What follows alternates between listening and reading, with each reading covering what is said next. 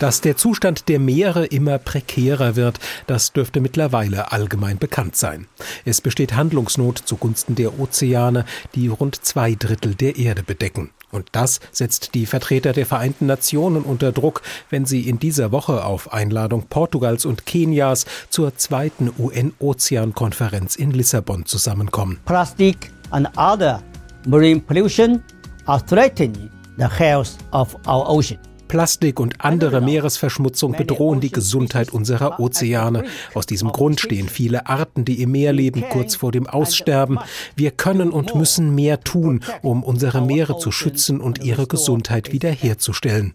Das sagt Liu Zhenmin in einer offiziellen Videobotschaft. Der Chinese ist Untergeneralsekretär der Vereinten Nationen für Wirtschaft und Soziales. Im Jahr 2050 soll es in den Meeren mehr Plastik geben als Lebewesen, wenn es so weitergeht wie bisher. Und das ist nur ein Problem der Ozeane. Überfischung, Erwärmung und Versauerung des Wassers sind weitere. Politiker, Wissenschaftler sowie Vertreter von Unternehmen und Nichtregierungsorganisationen wollen deshalb in Lissabon diskutieren und vor allem Partnerschaften mobilisieren, um die Ressourcen der Meere zu schützen und möglichst nachhaltig zu nutzen auch mit innovativen, wissenschaftsbasierten Lösungen, etwa aus dem Bereich nachhaltiger grüner Technologie. The ocean's health is vital to us all.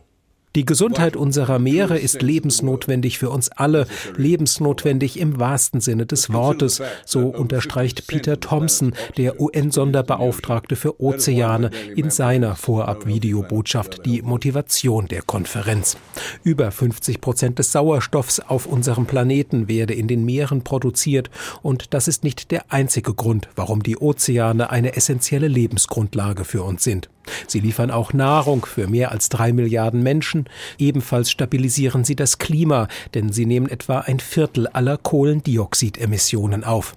Damit all das auch weiterhin gewährleistet bleibt, haben sich die Vereinten Nationen im Rahmen ihrer Agenda 2030 dem Nachhaltigkeitsziel Meeresschutz verpflichtet, dem SDG 14. 2022's highlight opportunity for SDG 14 progress will be the UN Ocean Conference in Lisbon. Für Thompson ist die UN-Ozean-Konferenz die beste Gelegenheit, um das SDG 14 in diesem Jahr voranzubringen. Das heißt, in Lissabon müssen die Weichen dafür gestellt werden, dass die UN-Nachhaltigkeitsziele für Meere auch wirklich bis 2030 erfüllt und die Bedrohungen reduziert werden. Thompson ist optimistisch, dass das gelingt, zumal er auch positive Zeichen aus der Zivilbevölkerung wahrnehme. Hoffentlich behält er recht.